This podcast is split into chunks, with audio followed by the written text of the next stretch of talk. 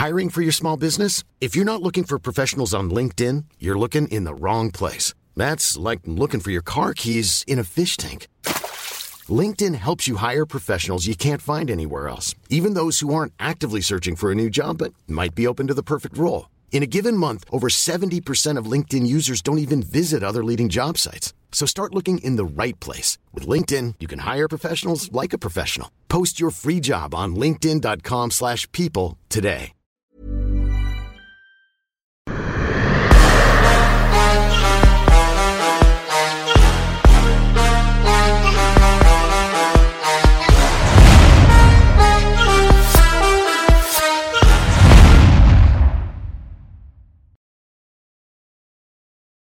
Bonjour à toutes et à tous, bienvenue dans King Energy. Bonjour Fernand. Salut Guillaume, comment vas-tu? Bah ça va très bien le King donc qui est en vacances là qui prend un peu de son temps pour euh, bah, une nouvelle intervention qui s'annonce passionnante. On va faire un retour un petit peu sur toutes les actualités du moment bien évidemment en MMA à commencer par la victoire de Sheikh Congo au Bellator, Sheikh Congo 46 ans, 13 victoires au Bellator. Bon, véritable monument pilier du MMA français? Absolument, rien à dire. Il rentre dans le panthéon du MMA français. Euh, oui, vas-y. Ouais, c'était pour dire tout simplement sa place dans l'histoire. Pour toi aujourd'hui, est-ce que tu penses que Cheikh Congo est reconnu à sa juste valeur? Non, pas assez. Je pense qu'honnêtement, on parle pas assez de Cheikh Congo et, on ne lui donne pas les, les, les lauriers qui vont avec. Parce que quand tu as eu la, la, euh, la comment dire, la durée de vie qu'il a eu à l'UFC, quand tu as ensuite la durée de vie qu'il a eu au Bellator, quand tu as le nombre de victoires encore, cette victoire elle est belle, hein, mais c'est la moindre, c'est pas la plus brillante de ses victoires parce que en face, euh, c'est pas c'est pas le même, c'est pas le répondant, c'est pas le bon répondant qu'on a pour lui donner toute sa valeur. Mais je pense que euh, euh Cheikh Congo a écrit de très belles pages pour l'histoire du MMA français. Franchement, et il y a, je ne suis pas sûr qu'il y ait beaucoup de gars qui ont combattu autant de fois dans autant de pays avec des personnes de haut niveau comme lui. Et, euh, et continuer à être euh, là, euh, continuer à faire des victoires à 46 piges, c'est rare, c'est un record. Je pense que arriver à ce niveau-là, euh, bon, effectivement, on a eu euh, Randy Couture qui est allé très loin. Je pense qu'il est allé jusqu'à 48 piges, mais en tout cas non, je pense qu'on ne lui donne pas assez, euh, assez de retour. Je pense que, euh, franchement, honnêtement, pour le MMA français, Cheikh Congo a fait beaucoup. Et ben voilà, chapeau en tout cas Cheikh Congo là qui va chercher un deuxième title shot au Bellator. Il y a eu aussi l'événement du week-end avec Jared Cannonier qui s'est imposé, bien évidemment, face à Kelvin Gastelum. Je voulais t'interpeller un peu sur la sortie de Jared Cannonier qui a dit je suis fauché juste après l'interview. Numéro 3 mondial, ça fait presque plus parler cette déclaration-là que le combat en lui-même. Toi, est-ce que t'es, tu, on va dire, par rapport à ça, la question des salaires en MMA, c'est quelque chose avec lequel t'es d'accord? Ou au contraire, tu te dis, bon, à chaque fois, forcément, il y a des gars qui ne seront pas d'accord avec le salaire qu'ils ont, qu'ils obtiennent en MMA. Et puis même euh, dans le sport, dans la vie en général. Je trouve que vous, les journalistes, vous manipulez l'info comme vous voulez. non, mais Jared Cannonier, il n'a pas dit ça, il n'a pas dit que ça, en tout cas. Il n'a pas dit que ça. Il a pas dit que ça. Sorti la phrase du contexte, vous êtes brutaux, les journalistes, c'est pas possible. Le mec a eu une interview avec Ariel Awani. Déjà, on te dit qu'un mec pas sur MMA Horse, sache que l'UFC va être allumé. C'est automatique, ok? MMA Horse, c'est Ariel Awani, c'est versus UFC. Ça, c'est la guerre mondiale, on le sait déjà. Ensuite, le mec est interviewé. On lui demande euh, comment ça va, comment il se sent, euh, ça paye et tout. Euh, et il dit bah écoute, j'ai beaucoup de j'ai beaucoup de charges, tu vois. Donc je vais payer mon équipe, je vais payer ma team où je me suis entraîné, je vais payer mon manager. Ensuite je vais payer ceci et puis après il ne me reste plus beaucoup de choses. Au moment où on vient combattre, nous les athlètes, on est déjà endettés, machin truc et tout. Il précise attention, je ne me plains pas, je suis très bien payé. Quand j'ai quitté mon boulot pour aller à l'UFC, j'ai été déjà, ils m'ont permis de ne pas bosser et j'avais déjà un bon salaire. Cependant, il nuance le propos en disant, effectivement, j'aimerais, comme les gars de la NFL, comme les gars de la NBA, pouvoir avoir assez d'argent pour que je n'ai pas à me poser la question le lendemain, si je me blesse, qu'est-ce qui va m'arriver? Si c'est si, qu'est-ce qui va m'arriver? Donc, c'est un vrai problème de, de prévoyance sociale. C'est un vrai problème de, de, de, syndicat. Il faut juste aux athlètes euh, une union, un syndicat, une caisse d'assurance de prévoyance sociale, quelque chose qui est dans la, qui, qui va pouvoir durer euh, euh, mais, mais non, faut pas abuser de dire que le titre, il est violent. Je suis fauché. J'aimerais juste, je suis un athlète de haut niveau et j'aimerais juste être payé comme les athlètes de haut niveau. Oh, il dit ça, ça là, ce que je viens de citer là, il le dit en fin de discours en disant, oui, oui, qui n'aimerait pas être bien payé, mieux payé, j'aimerais être mieux payé parce que je suis un athlète de haut niveau, voilà. Euh, ah, les journalistes sont dangereux. Vous êtes extrêmement dangereux, tu vois. C'est, j'ai fait, euh, il y a, y a quelques jours, j'ai eu euh, un entretien avec 20 minutes et ils m'ont interviewé pendant longtemps. J'ai dit tellement de choses sur sur euh, sur l'OMMA, sur l'Europe, sur l'Afrique. J'ai dit tellement de choses. Tu vois. Et les mecs ont sorti un titre Fernand Lopez s'enflamme, Cyril Gann serait le prochain Mohamed Ali. c'est d'une violence incroyable.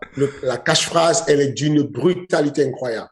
Avec sorti du contexte, le mec qui est de l'autre côté, qui a vécu toute une décennie, parce qu'il faut, faut, comprendre un peu qu'il faut être prêt pour accepter les comparaisons. Dans la vie, il faut qu'on te prépare psychologiquement pour accepter une comparaison. Sinon, c'est brutal et ça te choque. Parce que si je prends le, Français normal qui connaît Mohamed Ali, bien Mohamed Ali, et qui connaît Sirigan bien, s'il s'il enlève le côté blasphème, intouchable d'Ali, mais tu compares à l'aise, quoi. Enfin, il y a, y a, y a, que, ils ont quoi en commun? Ils sont deux poids lourds. Ils ont quoi en commun? Ils touchent sans se faire toucher. Ils ont quoi en commun? Et, et même dans le, le site de déplacement, si on part du principe que les athlètes de, la décennie d'aujourd'hui sont moins futés, en tout cas moins euh, dans la stratégie que les athlètes de la décennie précédente, on peut en déduire que Cyril Gann, on peut en déduire que Maradona, par exemple, soit meilleur que Pelé le, le, le, la star du football et on peut en déduire que un Neymar soit meilleur que Maradona par exemple. Enfin, on pourrait en déduire qu'avec le temps, les athlètes deviennent meilleurs parce qu'il y a plus de connaissances sur l'enseignement, parce qu'il y a plus de notions sur les déplacements, parce qu'on sait, on peut nommer aujourd'hui les déplacements. À l'époque, quand Mohamed Ali se déplaçait, il volait comme il touchait, il bougeait. Aujourd'hui, je nomme les déplacements. Je peux parler des déplacements antéro-postérieurs. Je peux parler des déplacements en Z. Je peux parler des pivots. Je peux parler des déplacements latéraux. Je, peux nommer les déplacements. Je sais que Cyril a une grosse évolution dessus. Mais il faut préparer le cerveau des gens quand on va faire les comparaisons. Juste jeter comme ça une grosse phrase en titre. Cyril serait, pourrait, déjà, moi, je dis Cyril Gann pourrait être le prochain Mohamed Ali.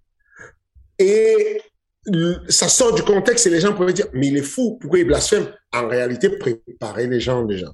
Aider les gens à être prêts à accepter de dire, on va comparer un jeune avec un ancien. Et c'est pas une affaire de comparaison, dire, il est le même. Hmm. C'est, il pourrait être le même.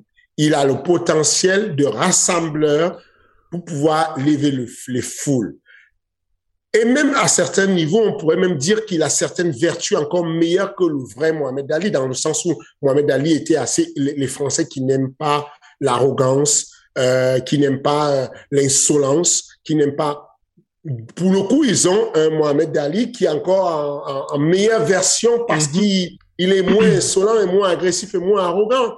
Mais le seul truc, c'est que dans le cerveau de, de l'être humain, quand on te sort un truc comme ça de manière brutale sans avoir préparé le terrain, tu un monde, ouais, mais il est fou, qu'est-ce qu'il raconte? Le temps que ça monte l'info et que tu dises, là, c'est pas faux quand même. C'est pas faux. Est-ce que, est-ce que si Mohamed Ali avait boxé en kickboxing avec euh, Cyril, qu'est-ce que ça aurait donné? En réalité? Ça veut dire que si chacun garde son temps, qu'est-ce que ça aurait fait?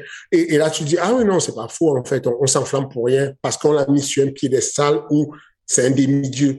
On n'y touche pas, on n'en parle pas. Ça, c'est l'effet des titres. Et, donc, du coup, le titre que tu me donnes, c'est le titre que Monsieur Ariel Awani a choisi pour parler de Jarek Kanoni. Mais en réalité, c'est pas ce que Jarek Kanoni a dit. Il a dit beaucoup d'autres choses. Hmm. Et puis bah pour euh, Mohamed Ali, la comparaison tu l'avais déjà faite l'année dernière, hein. donc ça ne date pas d'hier de toute façon. c'est ça, ça. Bah, bah, de toute façon, j'ai dit pas mal de choses aussi bien avant et et, les gens ne, ensuite les gens ne reviennent pas dessus pour te dire je m'excuse, tu avais raison. Il y a personne qui dit ah putain, il y a deux ans, Fernand Lopez avait dit que euh, Cyril il pouvait arriver dans le top 15 de l'UFC. Personne ne dit ça. Alors que les gens vivent comme si c'est normal ce qui s'est passé là. Personne ne dit ah putain, à l'époque, quand il avait dit qu'il pouvait arriver dans le top 15, on a rigolé, on a eu les crampes au ventre parce que le mec qui venait du TKO, on a dit qu'il pouvait. Non, personne n'en parle. Et, c'est comme ça. Dès qu'il y a une nouvelle qui arrive, Schopenhauer, c'est d'abord c'est ridicule, impossible, possible, et puis ça devient évident. Donc euh, ça ne m'étonne pas que euh, euh, pour le moment, quand tu annonces ça, mais encore une fois plus, je comprends que les gens soient choqués. Quand, quand on t'envoie un message, on te dit, le pauvre canonnier, il a dit qu'il est fauché. Le gars, il combat à l'UFC, il est fauché. Oh. Tu vois ce que je veux dire? Cyril, c'est pareil. Quand, quand, Cyril il revient de son interview et, et quand on dit qu'il a annoncé le. Après, c'était différent parce que Cyril, il en était, il, était content. Enfin, tu sais, il y a aucun moment où il a dit euh, ah ouais, c'est dommage. Oui, mais comment ça a été tourné et repris par les journaux américains? T'as vu un peu tout ce qui, la, mhm. la battue qu'il y a eu derrière ça? Avec que les gars ont récupéré ça en mode bon, c'est pas normal quand même parce que à ce niveau de Cyril, mhm. il devait gagner un peu plus, il devait faire ça, le pauvre Cyril. Et Cyril dit, mais les gars, c'est parce que je vous ai dit. Moi, je gagne pas grand chose à l'époque. Je suis content de ce que je gagne déjà. Je ne dis pas que si on me donne plus, je dirais non. Mais je dis simplement que n'utilisez pas mes mots pour aller lutter contre Dana White. Le gars a son organisation. Mais, les gars, ce n'est pas une œuvre caritative. Il fait ce qu'il veut. Vous n'êtes pas content, vous faites votre UFC ou UBD euh, ou UBC, ce que vous voulez, et vous faites votre show et vous payez bien les gens. Chacun voit son truc. La seule solution, comme je dis encore, quand on n'est pas d'accord, on fait une union, on fait un syndicat, et puis on peut essayer en justice et faire quelque chose qui tienne la route. Pas juste aller de temps en temps. Euh... Tu penses que c'est possible, toi, ça d'ailleurs? Ou pas? Ah oui, absolument. Non, mais je veux dire, en MMA, tu penses que ça pourra arriver, ça? Ah oui, la, la, la loi Ali, ça peut arriver partout. D'accord. Enfin, aujourd'hui, il faut, s'il y avait un, bon avocat qui voulait, enfin, je suis pas celui à donner ses conseils, mais, mais en gros, euh, la seule et unique manière d'agir mhm. pour faire l'augmentation des salaires des combattants de manière générale, c'est d'avoir une union qui va faire un précédent juridiquement. Il faut qu'il y ait quelque part écrit une institution qui dit ce n'est pas normal. On juge qu'à partir de maintenant, on oblige les organisations sportives à payer, à réserver, à reverser aux athlètes un minimum de 45% de leurs revenus. Par exemple, je dis n'importe quoi, en se basant sur la NFL, sur la NBA, par exemple. Et là, la loi dirait quelque chose. Mais tant qu'il y a des individualités qui se plaignent à gauche, à droite, mhm. perdez votre temps. Enfin, ça ne marche pas. que les journalistes vous jettent en pâture. Parce qu'en gros, Alain Awani, lui, il est confortable, il est. Il n'a pas de souci. Il, il fait son job, bien. Mais sauf que quand Canonier sort de là, s'il ne gère pas bien son discours, il est dans le visage de l'UFC après. Donc, parce qu'il agit de manière individuelle. Alors que s'il y a une union et qu'il y a une masse de personnes, tu peux pas t'attaquer complètement à une masse de personnes sans dire n'importe quoi. Il faut qu'il y ait une masse de personnes et que cette masse de personnes aille rester en justice avec quelqu'un qui les représente, un, conseiller juridique. Et là, ça a une chance de marcher. C'est la seule chance que ça puisse marcher. On ne peut plus faire de bras de fer à une grosse organisation aujourd'hui. Ni le ni le PFN, ni l'UFC. Personne ne peut faire un bras de fer avec eux parce qu'ils ont le monopole, c'est tout. On parlait là de l'interview que tu as accordée à 20 minutes. La semaine mmh. dernière, on a parlé de la communication et donc aujourd'hui, cette semaine, le finalement, le gros sujet du moment, ça va être ça. Comment bien, en tant que, que mentor, que coach, que aussi patron d'organisation et que manager, comment réussir à bien servir ses athlètes par la communication, mais là directement avec les médias, et pourquoi pas de temps en temps se retrouver dans des situations potentiellement inconfortable. On l'a vu avec Ali Abdelaziz, qui lui, sur les réseaux sociaux, bah, shot à tout va, mais permet aussi, mine de rien, à ses combattants d'obtenir euh, ce qu'ils souhaitent. Toi, t'as aussi adopté ça, tu mets ton armure, tu mets ton gilet pare-balles, et c'est parti, tu pars au combat pour tes gars.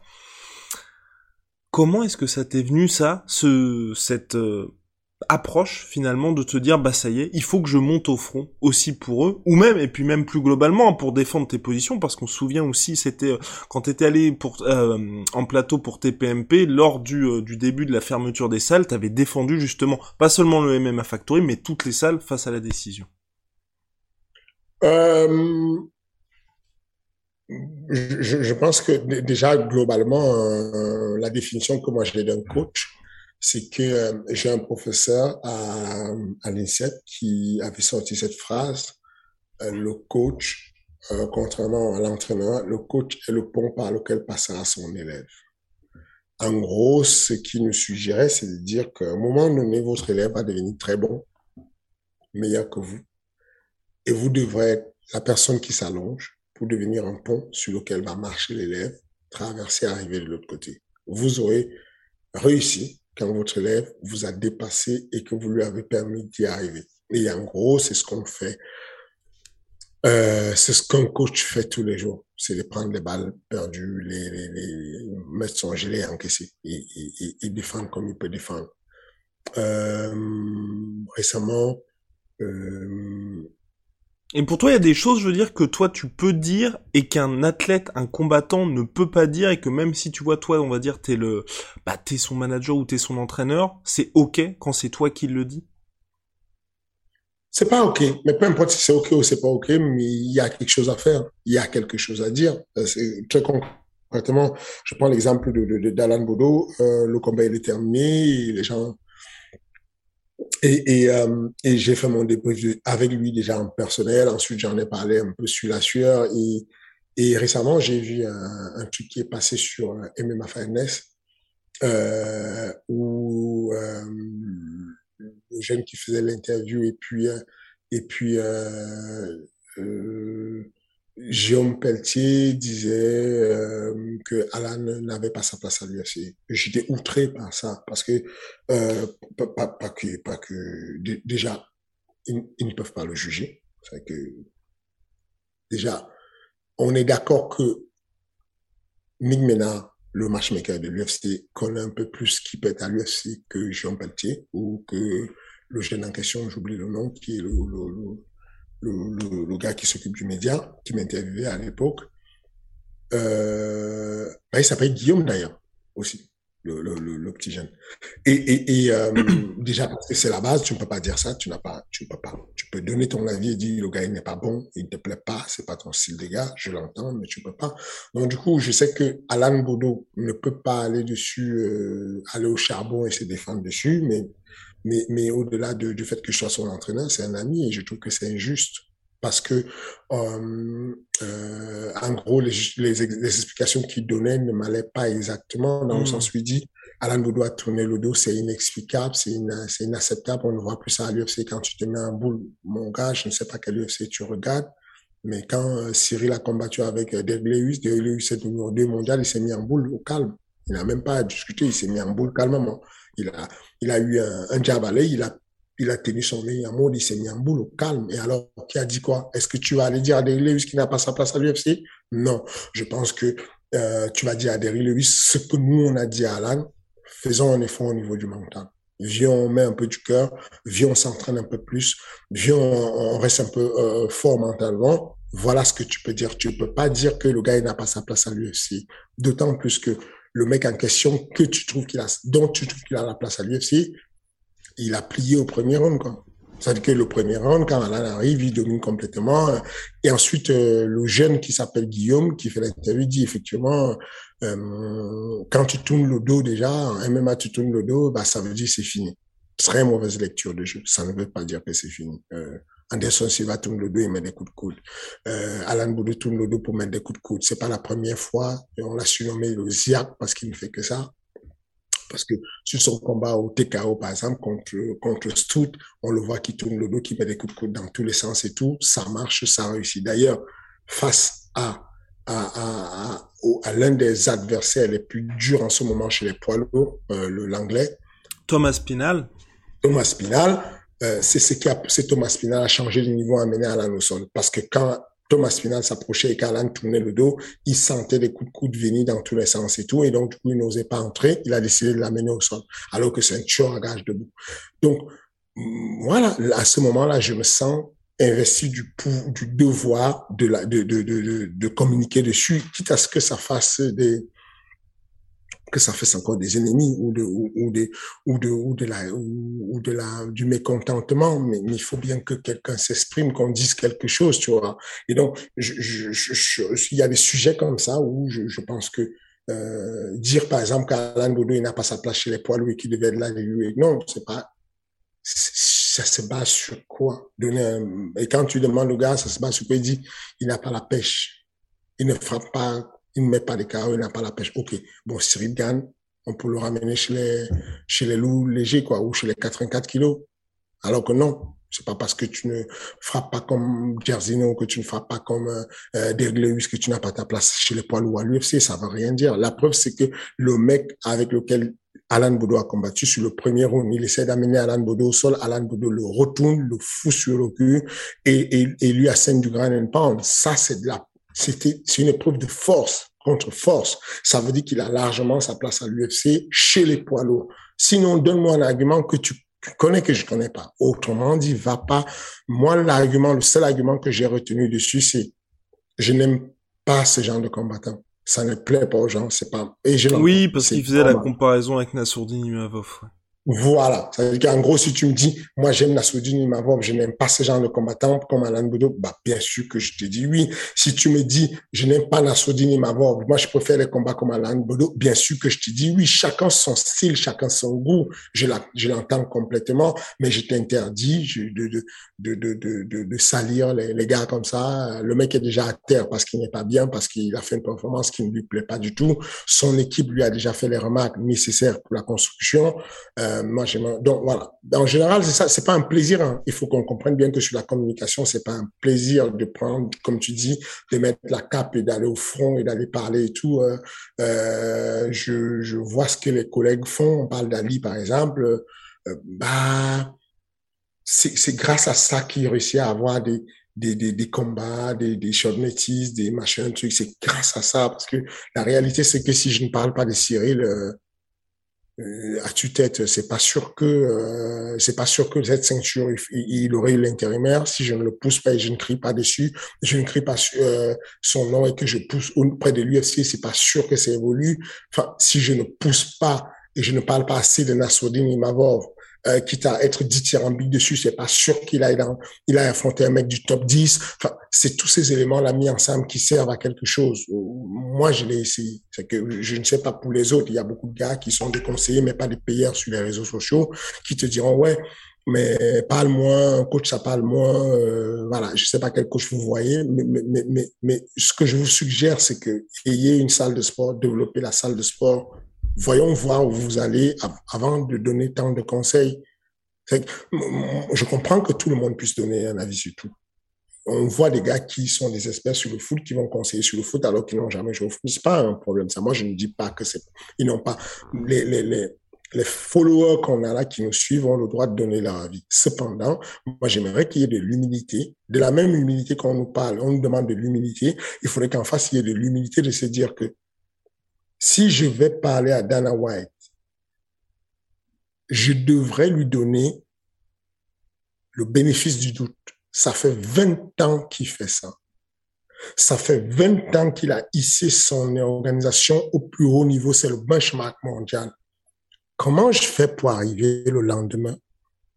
J'ai 20 ans, je suis né quand euh, lui, il bossait déjà sur ça. Je lui dis, mais non, n'importe quoi ce que tu fais, tu fais de la merde, Mis une ceinture intérimaire. Calme-toi. T'inquiète, s'il savait que c'est mauvais pour son organisation, il l'aurait pas fait. C'est une organisation où il fait des bénéfices. Et il fait un choix pour le faire. Donc, moi, Fernand Lopez, quand je décide de communiquer et de prendre le, notamment la communication pour, euh, pour hyper les combats, pour donner des secrets. Il y a des gars qui vont te dire, oui, mais coach, t'es sûr que tu n'en dis pas trop parce que les gars pourraient euh, copier, prendre des infos. Et, et, et, et, à ça, je réponds, il y a deux axes. La première des choses, c'est que euh, je ne sais pas si vous connaissez Idriss Abekan, je pense que vous connaissez maintenant, c'est un, euh, un Français qui, qui, qui, qui travaille beaucoup sur euh, l'économie de la connaissance et la neuroscience, que j'aime beaucoup. Et en gros, il dit quelque chose, c'est de dire qu'on a une économie où les, les fauchés, les chômeurs ont un pouvoir d'achat beaucoup plus grand que les directeurs de, de, de PDG ou les CEO. On a une société où l'économie du commerce, elle est toujours à son positif. Ça veut dire que euh, si tu me donnes 10 euh, euros et que euh, tu avais des sous, il te manque 10 euros dans ton compte. Mais si tu me donnes 10 unités de connaissances, j'ai occupé ces 10 unités de connaissances, mais ils t'appartiennent toujours, tu les as toujours tes 10 unités de connaissances. Mais en plus de ça, comme tu m'as donné de la connaissance, en mutualisant nos connaissances, on sort peut-être 10 autres unités de connaissances à travers le fait qu'on est mixé. Et donc, je suis persuadé que donner de la connaissance ici ne m'enlève rien. Je suis convaincu que dans chaque sujet, toi sur la communication, par exemple, tu es la locomotive, je suis le wagon. Je peux continuer à t'imiter, mais je serai toujours la locomotive et tu seras le wagon et tu seras la locomotive sur la communication. De la même chose sur les préceptes que j'ai sur l'enseignement et la méthodologie d'enseignement du MMA, je peux le raconter dix mille fois. C'est très compliqué d'en tirer bénéfice totalement et de me les piquer. Si ça peut vous aider, ça vous aide. Mais je suis persuadé que ça ne m'enlève pas de la connaissance. Un, ça développe le sport. Deux, ça vulgarise et démocratise le sport. Et puis, in fine, ça permet d'avancer. Parce que mine de rien, aujourd'hui, tu peux être un très bel athlète, un très bon athlète, très bon stratégiquement, aller combattre, ne pas être connu du tout. Mm-hmm. Pourquoi? Parce que tu as peur et tu dis, faut pas dire comment je m'entraîne. Faut pas dire ce que je fais je gagne mes combats en secret. De l'autre côté, tu as une autre école où on te dit, mais non, il faut communiquer. Comment tu fais? Il faut que tu te fasses connaître. Mais tu communiques sur quoi si tu ne parles pas des contenus d'entraînement, si tu ne dis rien? Du coup, j'ai trouvé le juste milieu où tu peux brasser les deux. Tu peux à la fois avoir de la connaissance que tu donnes sur tes méthodologies, sur ta vie, sur ta life, ça, ce que tu fais à l'entraînement. Tu peux être un très bon combattant. Il suffit jusqu'au moment où tu donnes les informations que tu donnes beaucoup d'informations. Au lieu de donner peu d'informations, pas d'informations, donne beaucoup d'informations. Je donne un exemple. Je vous parle de Sirigan et je vous dis, Sirigan, il a une méchante twister. Twister, c'est une soumission super compliquée. Je vous dis, il sait faire banana split. Je vous dis, il sait faire euh, electric Et je vous dis en même temps, attention, le premier combat de Cyril Gann en MMA, il gagne par guillotine.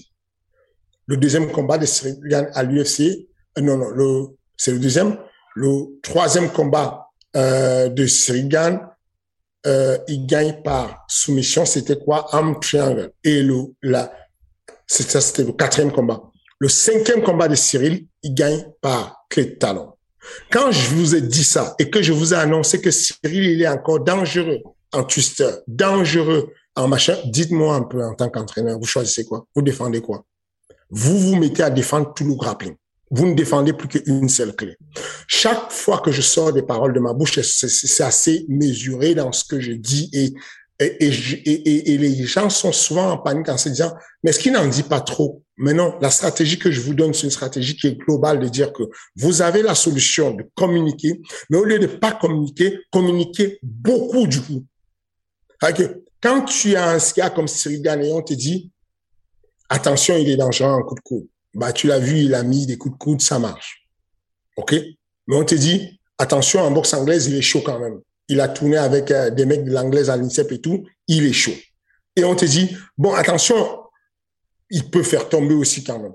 C'est pas genre, euh, tu vois, il peut faire tomber des fois. S'il a un bon timing, tu tombes.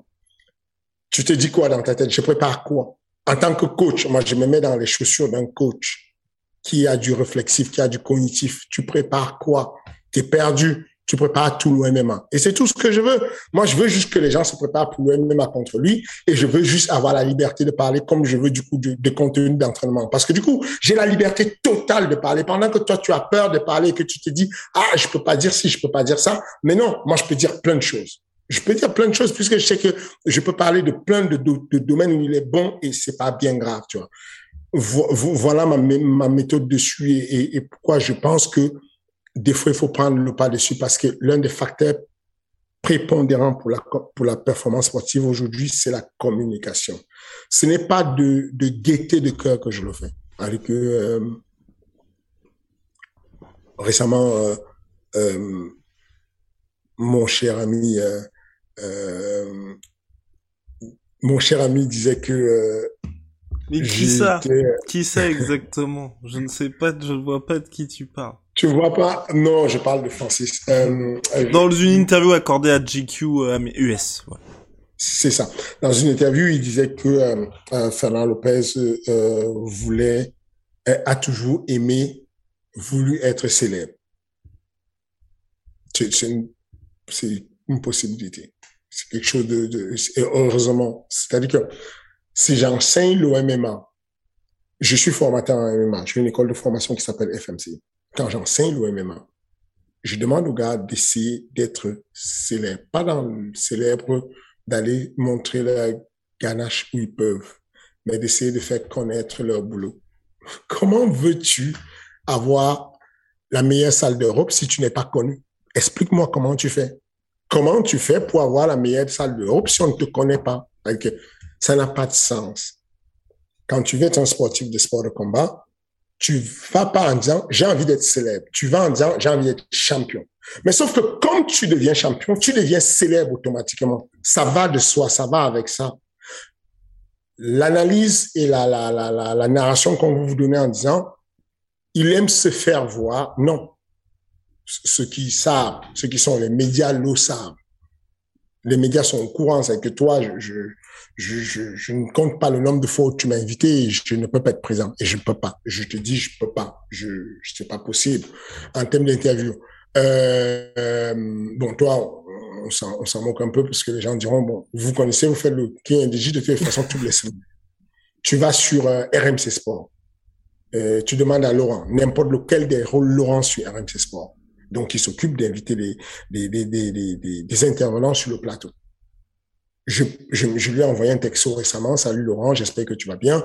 Je suis désolé. Ne pense pas qu'il y a un problème entre toi et moi, que je puisse plus, euh, euh, que je, ça fait quand même une série de peut-être sept shows où tu m'as invité et je n'ai pas pu être là, mais c'est juste que quand je peux ne pas être là et tout, euh, ça m'arrange pour que je puisse placer mes gars et qu'ils puissent être sur le plateau plus tôt le combat ou euh, le dernier combat pour la ceinture de poids lourd à l'UFC, j'ai eu sur le même combat quatre invitations de la part de AMC. Fernand, s'il te plaît, c'est important que tu viennes. Si tu viens, euh, tu as la légitimité de parler des poids lourds, tu as la légitimité de parler de l'un des poids lourds qui va faire la ceinture. Tu connais, tu nous donner des insides, des outside, tu peux nous expliquer en temps réel ce qui se passe. Je suis désolé, Laurent, je peux pas. Je, je suis vraiment occupé, je suis un peu busy, mais je peux pas en réalité, c'est un choix de ne pas me, présenter quand ce n'est pas nécessaire. Ce n'est pas... Quand je parle avec toi là, on sent que je suis dans la passion. Je suis enthousiaste à parler avec toi. J'aime ce que je fais. Quoi que tu fasses dans la vie, fais le bien. Soit je décide de ne pas faire King NDG, soit si je décide de le faire, je le fais bien. Je suis en vacances, mais je le fais bien parce que je m'étais engagé. J'avais dit, je serai là toutes les semaines pour vous. Je vais vous donner euh, euh, un, peu de mon temps toutes les semaines. Je m'engage. Mais soit je peux pas être là, je suis pas là. Il n'y a pas plus grosse visibilité que de se mettre sur RMC Sport en France le jour où il y a la ceinture de poids lourds à l'UFC. Il y a tellement de choses à dire et je suis légitime pour en parler. J'ai choisi, alors que jusqu'à la dernière minute, jusqu'au jour de l'événement, j'ai reçu un texto d'un autre, Laurent encore de RMC, qui disait, sache que tu as toujours ta place là. Tu peux venir si tu veux, tu peux, euh, voilà, quand à la dernière minute, tu changes d'avis, on est là, il y a ta place sur le plateau. Je, je, je pas pu aller. Le countdown de l'UFC, quand tu fais l'OMMA dans ta vie, quand tu fais le sport dans ta vie et que tu veux percer, le sport olympique, tu attends d'arriver sur le village olympique et tu as percé. l'OMMA, quand tu enseignes l'OMMA dans ta vie, et que tu peux passer dans un countdown, tu as percé. Il y a pas, tu as transpercé la stratosphère. C'est le max de la communication et de l'exposition que tu peux savoir quand tu es dans le countdown de la ceinture de l'UFC. Le countdown m'envoie le message pour me dire, on vient à ta salle, on veut te filmer. Le boss a demandé qu'on te filme avec Cyril Gann parce qu'il y a une narration qui va continuer après ce combat. Et j'ai dit, les gars, je ne peux pas. Je vais en vacances à MFI. Je peux pas. Vous allez être avec Benjamin, vous allez être avec Cyril. Ils, ils insistent en disant, est-ce que tu ne peux pas? Benjamin me demande, frère, prends l'avion aller-retour, reviens, fais une, une journée avec eux, ils filment un peu quelque part d'où tu repars. Je dis non, Benjamin, c'est bien pour toi aussi, euh, que tu sois là, tu le mérites largement, tu es un excellent coach et tout, reste dessus. Je n'ai plus à prouver au monde entier que je ne cherche pas la lumière pour chercher la lumière. Je cherche à placer mes gars. Je cherche à être numéro un dans ce que je fais, quel que soit ce que je fais. Si je suis coach, je vais être le numéro un. Si je suis quand je suis préparateur physique, je vais être le meilleur préparateur physique. Quand je suis, euh, euh, euh je, quoi que ce soit que je fasse, quand je suis l'invité sur ton podcast, j'ai envie d'être le meilleur invité. J'ai envie de te faire le meilleur score possible que tu puisses avoir. C'est comme ça, c'est ma mentalité. J'ai envie. Je ne dis pas que je le suis, j'ai envie de l'être. Et donc, du coup, dans ce sens-là, dans le même sens, quand je deviens une salle de sport et que j'ai des athlètes, j'ai envie d'être le meilleur. Et donc, du coup, je vais jouer le rôle de les contacter, mais pour autre chose. Hiring for your small business? If you're not looking for professionals on LinkedIn, you're looking in the wrong place. That's like looking for your car keys in a fish tank. LinkedIn helps you hire professionals you can't find anywhere else, even those who aren't actively searching for a new job but might be open to the perfect role. In a given month, over 70% of LinkedIn users don't even visit other leading job sites. So start looking in the right place. With LinkedIn, you can hire professionals like a professional. Post your free job on linkedin.com slash people today. J'appelle RMC. Est-ce que tu peux avoir aujourd'hui euh, Alan Boudou sur les commentaires? Il est bon. Est-ce que tu peux avoir Taylor la plus? À l'époque, c'était SFR Sport Combat. Moi, je te parle d'il y a une, une, euh, il y a de cela 6-7 ans. C'est moi qui appelle euh, les gars de Combat Sport et que j'ai dit, est-ce que vous pouvez prendre Télo avec vous, le former pour qu'il devienne un média, pour que je, donne cet espace, cet espace-là pour qu'on puisse les avoir. C'est moi qui appelle Beansport pour dire, est-ce que vous pouvez recevoir euh, euh, Francis à tel moment, à tel moment, est-ce que vous pouvez recevoir Resident Zwag, est-ce que vous pouvez recevoir... Je donne des plateformes sur lesquelles les gars peuvent aller même quand ils n'ont pas encore une très grosse je me rappelle, euh, j'ai appelé pour Alex Lauré quand je le manageais, j'ai appelé, est-ce que vous pouvez recevoir Alex Lauré sur euh, sur euh, sur RMC Sport? Enfin, je, je, dès que je peux donner un plateau télé et l'occasion à un de mes athlètes de se montrer et de pouvoir avancer, je le fais. Cependant, il y a des moments où ils vont pas pouvoir le faire, ils peuvent pas s'engager, ou ils n'ont pas l'autorité pour le faire. Ben, je, vais prendre je vais prendre le rôle à leur place, quoi. Je vais dire la vérité en disant non, voilà ce qui doit se faire. Euh, mais mais c'est pas genre euh, je rêve et je suis là en mode ah si on peut voir ma tête. Non, non, je, je je, je, je pense que c'est ça qui permet.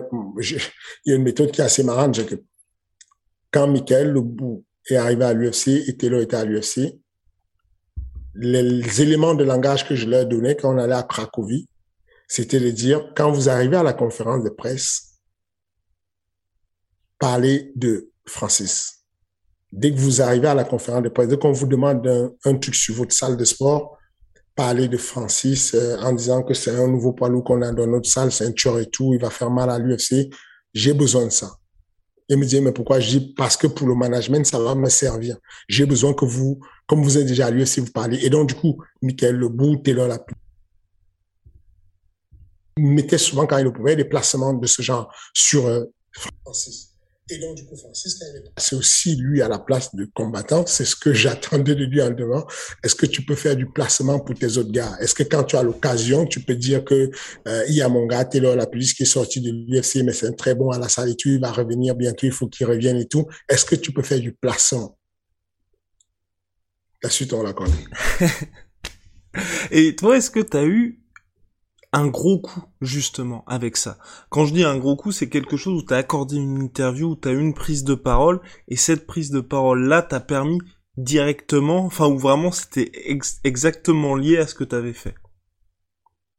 Ah, je, je, suis persuadé que euh, euh, Joe Silva a euh, a beaucoup apprécié ce que j'avais, euh, ce que Thiago et moi on avait inventé à l'époque, qui était hashtag Heavyweight Invasion. Euh, Invasion. En gros, on avait sorti un hashtag qui était HW Invasion.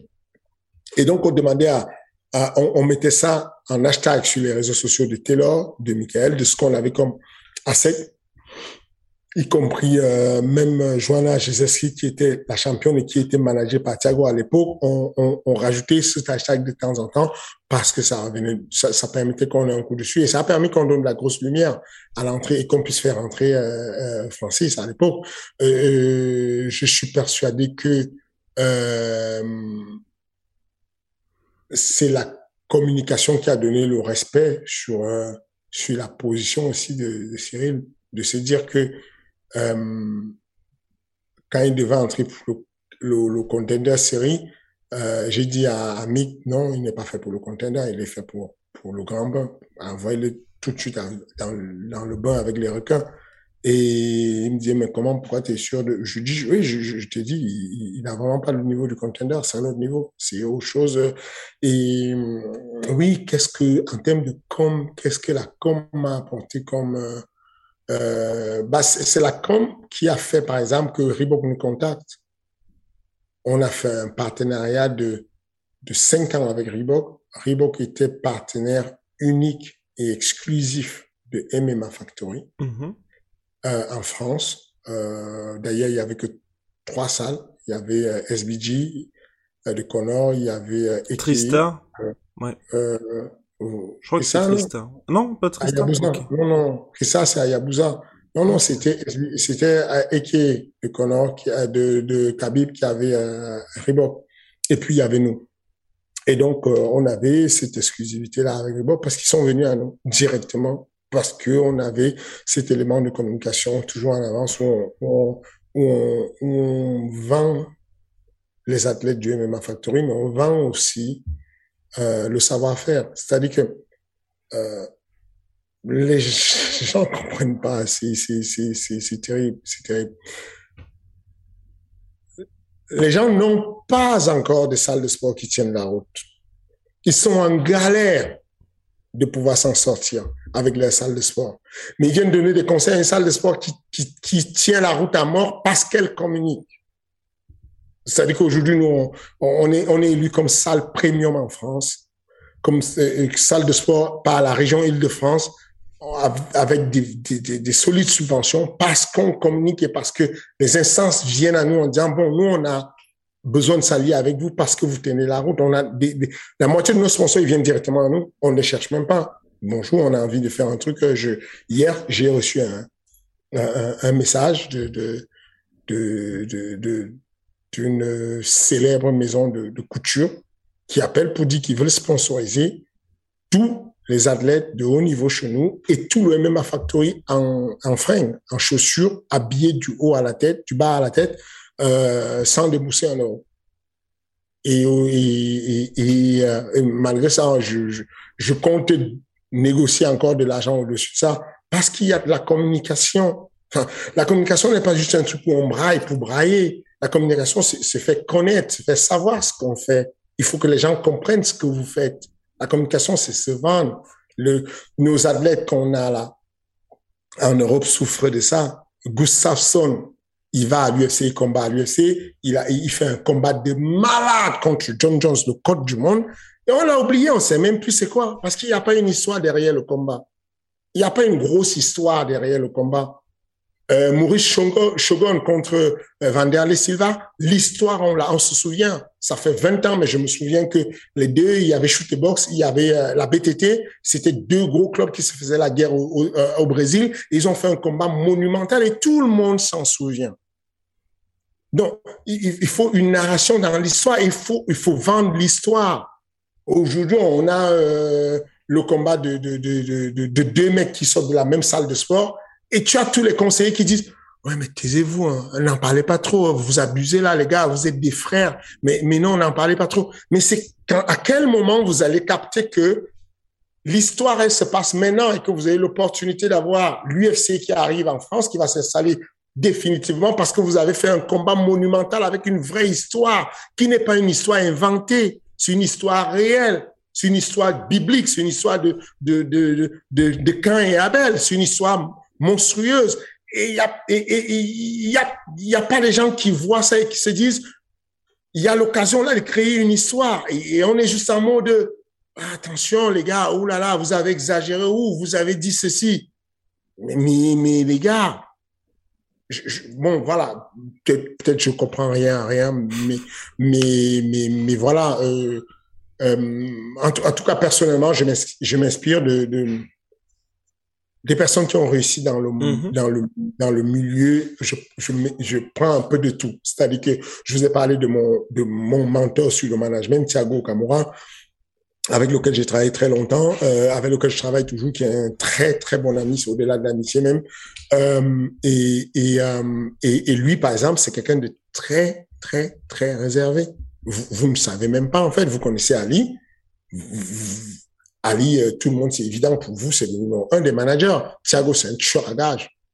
C'est un tueur. C'est que, euh, en termes de, de, de euh, il, a, il a, il, avec moi, il a, on a amené euh, Francis à la ceinture, Joanna Jezeski, euh, champion de, de l'UFC, euh, Jessica Andrade, champion de l'UFC. Enfin, il a ramassé du monde, je ne te compte même pas. Enfin, voilà quoi, il, il, y a du monde. Mais à côté de ça, il est très réservé et personne ne le connaît. Et, et, et, et c'est dommage parce que si on le connaissait, il aurait dix fois plus, il aurait envahi tout l'UFC déjà. Mm. Mais voilà, il est dans la discrétion et ça, c'est lui, c'est son c'est son trait de caractère. Tu peux pas le changer. Il est comme ça. Et c'est pour ça que je, je l'aime pour ça aussi, parce qu'il est très discret. Cependant, je vais prendre du bon de lui, de l'expérience qu'il a eue. Lui, il a commencé à manager. Il avait 16 ans. Il était un gosse au Brésil et tout. Il jouait sur son ordinateur. Il plaçait les gens au Japon. C'était un, un petit geek. Donc, si tu veux, je prends tout ce qu'il a comme expérience, je travaille beaucoup avec lui. À côté de ça, je prends l'expérience de communication d'Ali. À côté de ça, je vais prendre l'expérience de communication de, de, de, de, de Lenny. Je sais pas, Lenny, c'est la, c'est la bosse euh, de, c'est, on va dire que c'est, vice-président de communication de l'UFC. Voilà, c'est, c'est, c'est, c'est vraiment euh, la, la, la, quand, quand, vous voyez Dana White chercher un bout de papier ou dire, euh, est-ce que j'ai le droit de dire ça? Il fait ça? Bah c'est son regard qui cherche, c'est son approbation qui cherche. Si elle fait ça, ça veut dire que Dana White peut en parler. Ok, c'est c'est une tueuse et, et donc euh, elle euh, sur les conseils, et, moi je, je, parle avec elle et elle te donne des conseils. Moi il, il arrivé qu'elle me donne des conseils, notamment sur euh, à l'époque en 2018 quand il y a eu cette grosse défaite pour la ceinture.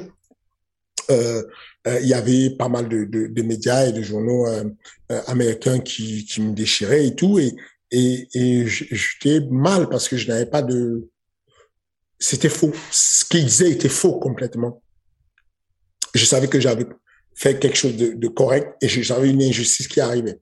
Et donc, du coup, euh, elle me demande, ça va et tout? Je lui dis, non, ça va pas, je suis perturbé par un truc et tout. Euh, elle, me dit, qu'est-ce qu'il y a? Je lui dis, bah écoute, euh, on a, on a fait ça comme compétition. Euh, ensuite, euh, Francis, il n'en parle jamais, il ne dit rien dessus. Il, euh, il, y a des gens qui disent des trucs très faux sur la manière dont on s'est préparé. Je trouve qu'il ne dit rien et, et bah, ça m'embête un peu, je sais pas quoi faire. Et elle m'a dit, je vais te poser une question. Si je te donnais 100 000 dollars pour que tu discrédites ton, ton, ta salle de sport, tu dis des trucs, on dit des trucs moches sur ta salle de sport pour 100 000 dollars, tu prends ou pas? Je dis non, euh, je ne le sens pas parce que c'est mon bébé. Même, même, même si on me donnait plus, je ne voudrais pas. C'est mon bébé, je l'ai fait, j'ai travaillé dessus, j'ai travaillé, j'ai galéré pour le faire, je ne voudrais pas. Elle me dit, bah voilà, tu as ta réponse. Ta réponse, c'est que laisse savoir au monde de la vérité ce que tu as envie de dire. On, on, on c'est que c'est, c'est, pour nous, c'est comme ça la communication. La communication, c'est que on, on, on réfléchit qu'est-ce que ça vaut pour nous, ce qu'on va dire ou ce qu'on va pas dire. Pour toi, ça vaut beaucoup la réputation qu'on veut coller sur ton dos. Quand on fait passer l'UFC pour une organisation, je sais pas moi, qui les, journalistes ou machin, ou les, arbitres et tout, bah, on va monter au créneau. On va en parler. On va dire ce qu'il y a. Et au, risque même de dire des mauvaises choses sur les arbitres, on y va. Bah, moi, je pense que euh, aujourd'hui, euh, tu fais une erreur de pas t'exprimer dessus. Ça, c'est un conseil de, quelqu'un qui a de l'expertise sur, la chose et qui va te dire, euh, je, pense que si tu penses que tu avais fait un bon game plan, si tu penses que ton, ton, ton, ton élève ne, ne, ne le dit pas assez, n'en parle pas, vas-y, parle-en, parce que tu as quoi à perdre au final? Et que en gros tu as beaucoup plus à perdre si ta réputation elle est foutue complètement au lieu de au lieu de voilà effectivement euh, je l'ai fait ça a jazzé ça, ça c'était pas très bien parce que bon, certaines personnes ne comprenaient pas. Mais voilà, moi j'aime bien m'inspirer de ça, de me dire que il y a des personnes qui ont une certaine expérience, qui ont un certain métier depuis très longtemps, ça marche, ça tient la route et tu, c'est dur de les critiquer en fait. C'est dur, c'est difficile d'aller critiquer un mec comme Dana White qui est capable d'aller au charbon pour aller faire tous les samedis. If you don't know now, you know. Le mec il fait un, un vendeur à la sauvette. il vend son, le mec qui pèse 8 milliards mais il vend son show à la sauvette tellement il, il, tellement il est engagé dans son boulot. Il, il, il part d'où il est, il se fait filmer avec un téléphone pour dire if you don't know, now you. Les gars, qui ferait ça? Est-ce que vous pensez que Bolloré, le boss de chez Vivendi, descendrait en bas au dernier étage, prendre, se faire filmer au téléphone et dire, bon, les gars, les actions de Canal Plus ont augmenté cette année. Attention, vous avez aussi euh, euh, le, sais pas moi, telle édition qui marche et tout. Vous avez non, parce que c'est pas une culture de chez nous. Mais, moi, j'aime bien mixer culture et, et, et, et, voir un peu ce qui se fait de bien. Et je trouve que euh, Dana White, quand il descend au premier étage, les Français disent Oh là là, il aime trop montrer sa tête. Dès qu'il y a moyen, il monte sa tête. Putain, il est président de l'UFC à la presse conférence, il monte sa tête. À l'interview, il monte sa tête. Après, quand il, quand il faut, euh, quand il faut aller vendre l'événement le samedi soir, au lieu de mettre une petite stagiaire ou un petit stagiaire, il monte sa tête encore. Oh là là, il aime trop sévère. Mais non. Est-ce que Dana White a envie d'être une star? Non, il veut pas être une star. Il est déjà une star. Non, il vend son business. Et, et, et je pense que ça, c'est l'erreur que les Européens font parce qu'on a un très bon vivier, on a un très bien, bon terreau pour les athlètes et il nous manque le côté vendre ce qu'on sait faire. Et puis c'est aussi, à mon sens, hein, un moyen d'être, euh, je sais pas pour toi, hein, mais je pense pour être indépendant quelque part. Dans le sens où c'est vrai que si t'avais pas eu cette notoriété-là et le MMA Factory n'avait pas cette notoriété, que t'étais pas si présent dans les médias, peut-être que au moment où Francis était parti, ou si jamais t'as un autre un grand athlète qui part, bah tout peut potentiellement s'arrêter, parce que l'athlète qui a tout le following, tout, lui s'en va, et il te laisse sans rien directement. Ah, ah, absolument, absolument. C'est aussi l'un des dont on se rend pas compte, c'est-à-dire que euh, euh, tu sais c'est qui Man of Shadow? Mmh. Enfin, euh, chez, chez, vous ou euh, au global? Non, globalement en France, qui a le surnom Man of Shadow? Ah non, pas du tout, vas-y. Bourama, ça te dit quelque chose, Bourama? Le coach de euh, Pop, Pop, Pop Tom Duquesnoy. Ben voilà. C'est un grand coach. Mais on n'en parle plus, on connaît plus parce que Tom Duquesnoy a pris la retraite. Mmh. Euh, tu, tu, tu... C'est quoi le nom du coach de Ronda Rousey? Ah je, je, enfin, je, je sais qui c'est, je vois son visage, c'est le coach d'Edmond Chabazian aussi, mais j'ai plus son nom. Ben voilà. C'est juste l'un des coachs, c'est le coach de la fille qui a été la plus grosse star qui n'ait jamais existé dans le sport de combat. Et tu ne te souviens même pas de son blase. Parce que, parce que, ben voilà, il avait un athlète. Il s'est concentré sur un athlète, il a fait sa vie dessus, il s'est arrêté dessus. Mais non, non. Moi, je donne beaucoup d'amour à mes athlètes. Je suis avec eux à fond. Euh, mais il faut apporter le savoir-faire pour qu'il y ait d'autres, qu'il y ait du renouveau, qu'il y ait de la relève. Il faut qu'il y ait de la relève. Il faut que j'aimerais que le jour où, euh, où euh, Taylor la plus va en retraite, qu'il soit à la salle en train de m'aider à faire monter d'autres petits jeunes. J'aimerais que le jour où, où Sirigan va en retraite, qu'il soit traîné à la salle et tout, et, et, et qu'on ait ouvert euh, certains même à Factory à gauche, à droite, et qu'on soit là en train de faire monter d'autres jeunes, tu vois. Euh, c'est dommage que le projet s'arrête parce qu'il y a un athlète qui a décidé de changer de chemin ou qui a décidé de changer de stratégie, tu vois. Euh, donc oui, je, je, suis persuadé que c'est une grosse erreur que les gens font de penser que la communication beaucoup de communication, c'est toujours négatif. Je pense que c'est une très grosse erreur. Euh, mais c'est vrai que c'est pas dans notre culture en France. C'est surtout ça, hein, tout simplement. Je, je, je, je l'entends, mais, c'est pour ça qu'on vulgarise ce sport aussi. L'idée, c'est d'apporter cette vulgarisation qui va donner aux gens l'occasion de capter que euh, il y a beaucoup plus derrière que juste euh, juste euh, le, le, fait de combattre. C'est c'est si euh, si tu devrais si on comptait juste sur ça pour, euh, pour devenir star, ce serait dommage. Que Dana White n'a pas attendu d'être dans une cage d'octogone pour être célèbre. Euh, Joe Rogan n'a pas attendu d'être dans une cage pour être célèbre. Euh, tu peux faire un métier à côté comme celui que tu fais podcast et devenir très très célèbre. Joe Rogan, euh, ça va quoi. Il s'en sort. Euh, euh, Taylor Lapillus n'est pas à l'UFC, mais c'est l'un des, l'un des fighters français qui s'en sort le mieux parce que on a su communiquer sur lui et que ça lui a apporté des opportunités de, de il est devenu restaurateur, il est devenu euh, euh bah, commentateur de l'UFC en France. Commentateur de l'UFC et tout. Ça, c'est ce qu'on appelle un double projet d'apporter aux gens la possibilité de faire d'autres choses à côté que d'aller devenir sérieux parce qu'on s'est tapé dans une cage. Et voilà. Et puis bon, on va pas se mentir honnêtement, les gars, s'il n'y avait pas Fernand, ce serait quand même beaucoup moins fun. Le MMA en général et puis le MMA en France. Parce que bon, là vous avez les punchlines toutes les semaines, plus mine de rien à chaque fois qu'il y a les, les post-fight interviews, tout ça, bon, ça ajoute un petit peu. Et puis idem pour Dana White, parce que c'est vrai que je pense que l'UFC, je, je sais pas l'évaluer, toi peut-être que tu peux le dire, le, s'il n'y avait pas Dana White, ou en tout cas de, enfin, je dis pas Dana White en business mais quelqu'un qui a endossé ça. Absolument, mais, mais c'est une vraie stratégie, c'est-à-dire que c'est pas un truc. Euh... Mais il faut que vous soyez en réunion pour capter ce qui se passe. Moi, à ma petite échelle, je suis à Res. Quand on est, quand on est assis chez Vivendi, on fait les réunions. La stratégie est celle-ci. OK. Euh, à partir de demain, euh, sur les six prochains mois, Fernand Lopez, tu vas être suivi par une caméra et tu vas communiquer. Non, non, les gars, pas moi, pas moi. Les gars, mettez la caméra sur euh, Robin, s'il vous plaît. Euh, Robin, c'est mon patron. Mettez la caméra sur lui. Mais non, non, non, Fernand, moi je peux pas. Moi je, euh, je peux pas. Euh, toi, tu, tu, tu vas sortir de punchline, tu vas raconter des trucs. T'es bon dans ça et tout. Vas-y. Non, les gars, mettez la caméra sur Benjamin. Mettez autre chose, quoi. Venez, on communique. Non, Fernand, on n'a pas le choix. Il, faut que tu fasses là. La rubrique, tu te rappelles la rubrique de, de, de Ares qui s'appelle Fellow Breakdown? Philo Breakdown, comment j'ai lutté pour qu'elle n'existe pas en disant, les gars, non, vous n'avez pas encore, mais, non, il faut que tu communiques, il faut qu'on fasse quelque chose. J'imagine, je n'ai pas été dans les réunions de l'UFC, j'imagine que c'est à peu près pareil et que on dit à, Dana White, hey, boss, on a besoin de toi parce qu'il y a personne qui vend ça mieux que toi. Viens nous vendre les, les, les, le contenu de UFC Fight Pass. Et tu vas encore voir Dana White, il vient, il présente sa tête. Bon, les gars, je vais vous dire, on a 40 000 heures de vidéos, on a tout le, le Pride, on a tout machin. Venez vous abonner sur la librairie de UFC Fight Pass juste pour 99 euros par mois. Vous aurez ceci. Bah, voilà comment ça fonctionne.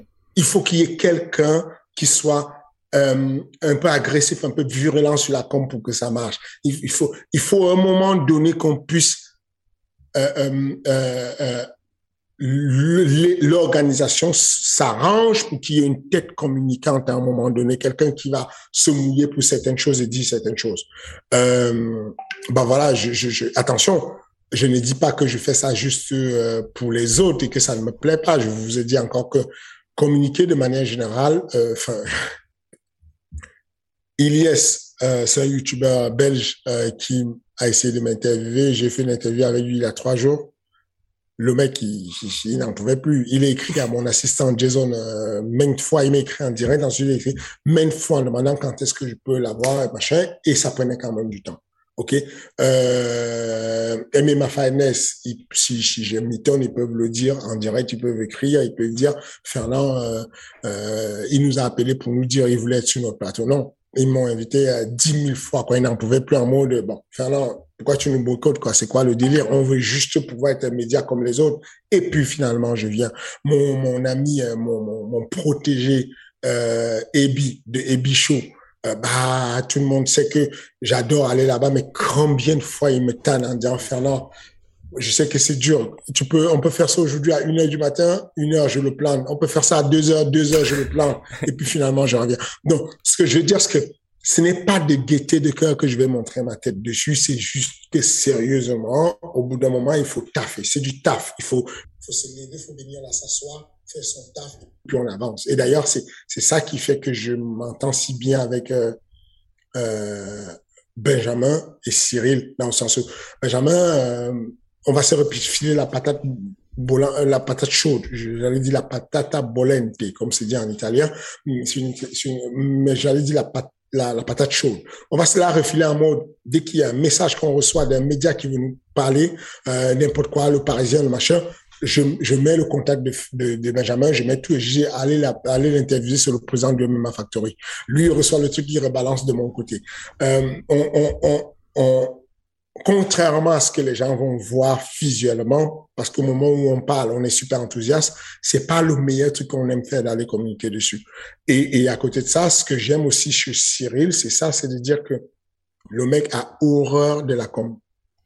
Enfin, tu le sais, il déteste communiquer. Mais quand il y est, il donne, il prend son pied parce qu'il a la devise de se dire, à partir du moment où je, je, je décide de faire un truc, je le fais avec le sourire. Je le fais avec la banane. Et, euh, donc voilà, moi, j'espère qu'à un moment donné, les gars vont comprendre que c'est capital qu'on puisse euh, mettre en avant ce qu'on sait faire parce que les Américains le font beaucoup. Euh, du coup, sur les MMO Awards, on parle beaucoup des teams américains, des coachs américains, des managers américains. On parle de nous. Et je trouve que on a de la vraie connaissance, la vraie compétence en Europe et on ne l'utilise pas assez. Ça devrait changer en tout cas puisque Manon Fiorot est quand même nommé pour le titre de combattant de l'année. Ça va être un petit peu chaud pour cette année, mais pourquoi pas l'année prochaine. En tout cas, on lui souhaite le meilleur à Manon qui revient en septembre. On va passer aux questions. Fernand, chaque semaine, les gens peuvent poser leurs questions au King. Ça se passe dans l'espace commentaire. Et là, donc question, attention, du lourd, du très très lourd. J'ai une petite question pour le King, mais je pense que la vidéo a déjà été tournée. Dans cette vidéo, donc la vidéo postée sur le compte YouTube de Francis Nganou, Francis laisse entendre que Cyril et Fernand savent qu'en session sparring, il avait l'ascendant. Il étant Francis. Son fameux When You Know, You Know. J'aurais voulu avoir une réaction de Fernand car je n'arrive pas à savoir si c'est de la confiance en soi qu'il essaie de s'appliquer ou s'il est réellement sincère. Moi, je, n'en saurais rien. Je ne sais pas. Je, n'aime pas faire les plans sur la commode. Je peux pas savoir si Francis est en train de, de bluffer ou s'il est sérieux. Euh, je pense que c'est un peu comme euh, quand il y a un combat de 5 rounds de 5 minutes et qu'on va à la décision et que le combat est serré, les gens ils te disent euh, bon, euh, moi je pense que j'ai gagné, l'autre dit moi je pense que j'ai gagné. Je, je, pense que euh, peut-être si on demande à Cyril, il va penser que durant les sparring qu'ils ont fait, il a dominé. Je pense que si on demande à Francis, il va penser que lui, il a dominé. Je n'en sais rien. Je, j'ai ma petite idée, je ne vais pas m'avancer dessus pour ne pas continuer à mettre l'huile sur le feu. Mais, mais on ne va pas tarder à savoir. Très rapidement, on saura. C'est sûr que dans quelques mois, on saura qui savait quoi. On va savoir qui savait la vérité. Donc, euh, c'est tout ce que je peux vous dire. et quelque part, toi, quand tu vois ces vidéos-là, la vidéo de Francis, est-ce que ça te fait pas plaisir parce que tu te dis là, ça y est, euh, le combat est en train d'être vendu et on s'en rapproche? Oh, enfin, en étant en dehors de, de tout ça. Non, je, je, je, suis content parce que ça parle un peu, que Cyril parle, que euh, lui parle, mais je trouve que c'est encore timide. Les gars, vous vous rendez pas compte, c'est encore trop timide. C'est euh, non, non. Euh, vous ne voulez pas avoir en Europe des combats comme ça. On va les oublier. Ils ont la chance. Francis et Cyril ont la chance d'écrire l'histoire, de faire un combat qui a une vraie histoire il faut l'assumer l'histoire, il faut aller à la guerre parce que chaque mot, chaque manière dont ils se comportent, chaque punchline qui sort, ils vont décider s'ils si, si, finissent millionnaires ou pas. C'est aussi simple que ça. Je, je, je, je, je, ne suis... Ah, ah non, mais ça peut être énorme. En, vrai, ça peut être énorme comme combat. Mais ça peut être juste, ils ont l'occasion de faire le plus gros combat de l'histoire. Un combat est gros, pas parce que les acteurs sont gros ou parce que le combat techniquement il est très puissant. Un combat est gros parce que ça devient un derby local, parce que ça devient une guerre mondiale dans, dans, dans, dans, dans l'histoire. Et ils ont tout ce qu'il faut pour que l'histoire soit magnifique. Tout ce qu'il faut. Sauf la culture qui est une culture de, euh, de, de, faire attention. Mais non, je, je, je suis persuadé que euh, ils le regretteront comme il y a pas mal de... J'ai une, une petite espérance, j'ai déjà vu ça passer. Je suis allé coacher Tonton qui a combattu contre Rampage. Et on n'a pas communiqué, et on n'a pas parlé, et on a fait les timides, on n'a pas fait une stratégie. Qui, de nos spectateurs, je suis même pas sûr qu'il y ait quelqu'un qui se rappelle que Christian Pumbu, le champion du Bellator, a combattu contre Rampage Jackson. Rampage Jackson. Voilà comment les Européens vont combattre. Ils vont en cachette, ils combattent en cachette, personne n'est au courant, ils reviennent et ça disparaît. Et les gars, vous ne captez pas que l'Europe a l'occasion de faire du sale. Ça veut dire que si le record des visibilités de pay-per-view de Cyril et Francis explose, on est gâté des UFC en France. Ça veut dire que Manon Fioro sera en common event, euh, sera en common event, et il y aura plein d'autres Français sur, la, sur les Fat 4 qui vont s'enchaîner en France. Mais si ça fait un flop et que ça ne marche pas, bah, ce sera un flop pour tout le monde. Et au lieu de ça, les gars sont là, ouais, ben, bon, faites attention quand même. Ouais, non, ça se vous avez, vous avez mal parlé là, les gars. Bon. Baf. Et tu, tu penses que ça va s'intensifier quand même un peu au... Oui, je pense que, je pense que comme l'histoire est vraie, authentique, ça va s'intensifier à un moment donné. Parce qu'on en parlait avec Rose justement, j'attends la conférence de presse avec impatience. Et c'est dommage pour le coup, il devrait y avoir une exception et dire là les coachs peuvent y participer aussi. ah, toi, tu, es malsain, toi. Parce que ça va mal se passer sur mais les coachs qui participent. ça va être sale. Mais, euh, mais attention, c'est pas une mauvaise idée, ça. Hein. Euh, je, je, pourrais, je, pourrais, je pourrais toucher un mot à l'ennemi dessus, peut-être ça, ça va se faire, mais j'en sais rien. Écoute, euh, ce, que je, ce que je pense sincèrement, c'est que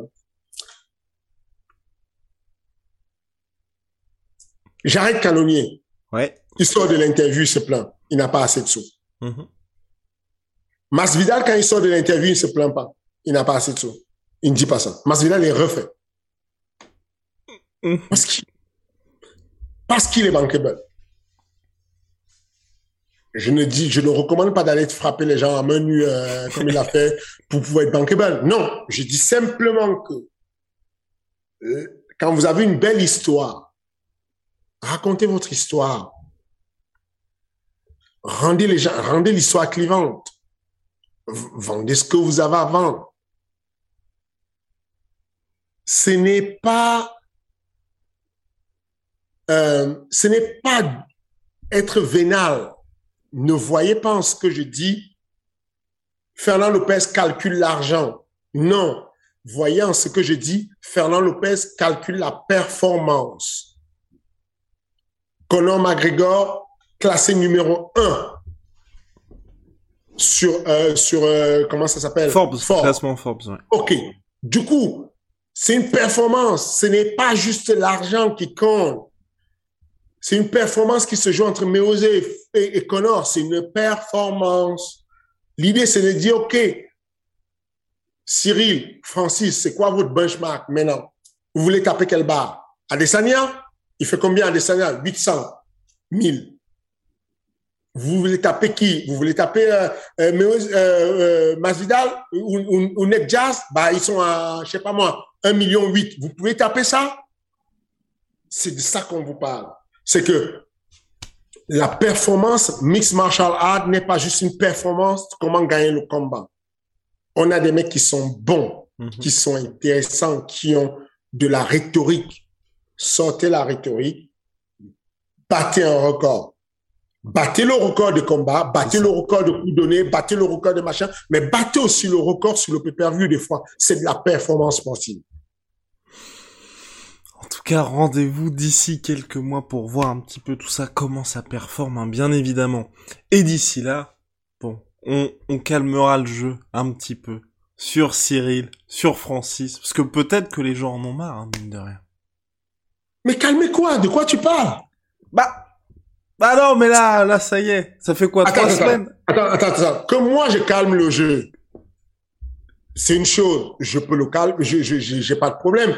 Que, euh, euh, que, euh, mais vous, les médias, vous avez le devoir de parler du MMA français, de le booster, du MMA européen. Les médias, si jamais il y a Canelo et Mayweather qui vont combattre, pendant six mois, vous n'avez que du Canelo et du Mayweather. Parce qu'ils vendent la sauce? Si jamais vous avez... Ça, ce que je veux dire, c'est que les médias, vous avez le devoir de porter le MMA français. Est-ce que vous savez que Manon Fioré n'est pas loin de la ceinture? On n'en parle pas encore, mais Manon pourrait faire la ceinture très bientôt. Est-ce que vous savez que la ceinture de Manon dépendra de comment vous, les médias, vous la mettez en haut ou pas? Manon fait un combat, elle rentre en face, vous oubliez, vous ne parlez plus. Il faut la bombarder, il faut inonder les réseaux, il faut en parler, parce que comment fonctionne l'algorithme de l'UFC Ils vont checker point par point combien sont les réactions et les engagements des deux noms de Manon Fioro, de, de Ils vont aller checker ce que Fares Yami donne comme comme comme comme comme responsive sur les sur sur, sur, sur Google. Ils peuvent le checker ça et ils voient que ça répond, que ça ça clique beaucoup et ça marche. Bon, bah va falloir, bah la propagande va continuer. Hein du coup ah bah, Il faut faire la propagande, y compris là, tout de suite, là. C'est-à-dire que là, maintenant, là, vous cliquez déjà sur abonner, vous validez votre truc si vous ne l'avez pas fait, vous mettez le pouce bleu et, et c'est ça qui fait. Ah, mais, mais sérieux, mais, mais pourquoi tu ne prends pas le temps d'expliquer ça aux gens? Je suis choqué, en fait. C'est vrai. Tu comment ça fonctionne un peu l'algorithme en disant que bah, tu le fais mieux que moi. Tu le fais mieux que Les médias, l'UFC check la map du monde et veut voir comment les médias latinos euh, euh fonctionnent quand l'UFC va au Brésil. Il check de voir les réactions. Est-ce que ça communique assez? Est-ce que ça communique pas assez? Quel est le nom qui clique? Par exemple, quand moi je vais, quand, quand il y a un événement au Chili, quand il y a un événement en Uruguay, on est sûr qu'il y aura Véronica Macedo. Parce que Véronica Macedo, ça clique beaucoup dans ces coins du monde. Parce que sur Internet, son nom clique beaucoup et ça buzz dessus. Et donc, on va aller organiser dans ce coin du monde-là. Mais les gars, c'est la même chose chez nous. Là, je, le dis en rigolant, mais sérieusement, plus on clique sur les podcasts, plus on valide, plus on s'abonne et plus on donne une chance à nos élèves, à nos gars de pouvoir faire des main events, des co-main events. Bah voilà. Donc bon, donc abonnez-vous, commenter, poser des questions, c'est comme ça qu'on aura un UFC à Paris, parce que finalement, c'est ça le plus important. Let's fucking go. Allez À la semaine prochaine.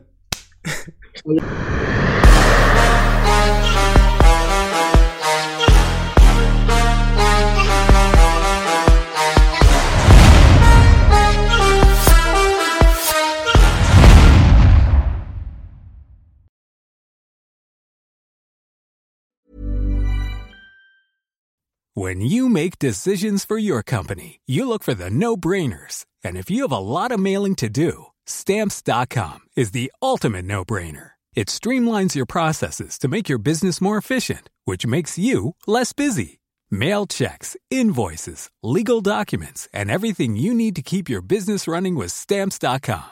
Seamlessly connect with every major marketplace and shopping cart Schedule package pickups and see your cheapest and fastest shipping options from different carriers with rates up to 89% off USPS and UPS rates. And with the stamps.com mobile app, you can take care of mailing and shipping wherever you are. Make the same no-brainer decision as over 1 million other businesses with stamps.com. Sign up with code program for a 4-week trial plus free postage and a free digital scale. No long-term commitments or contracts. That's stamps.com. Code program.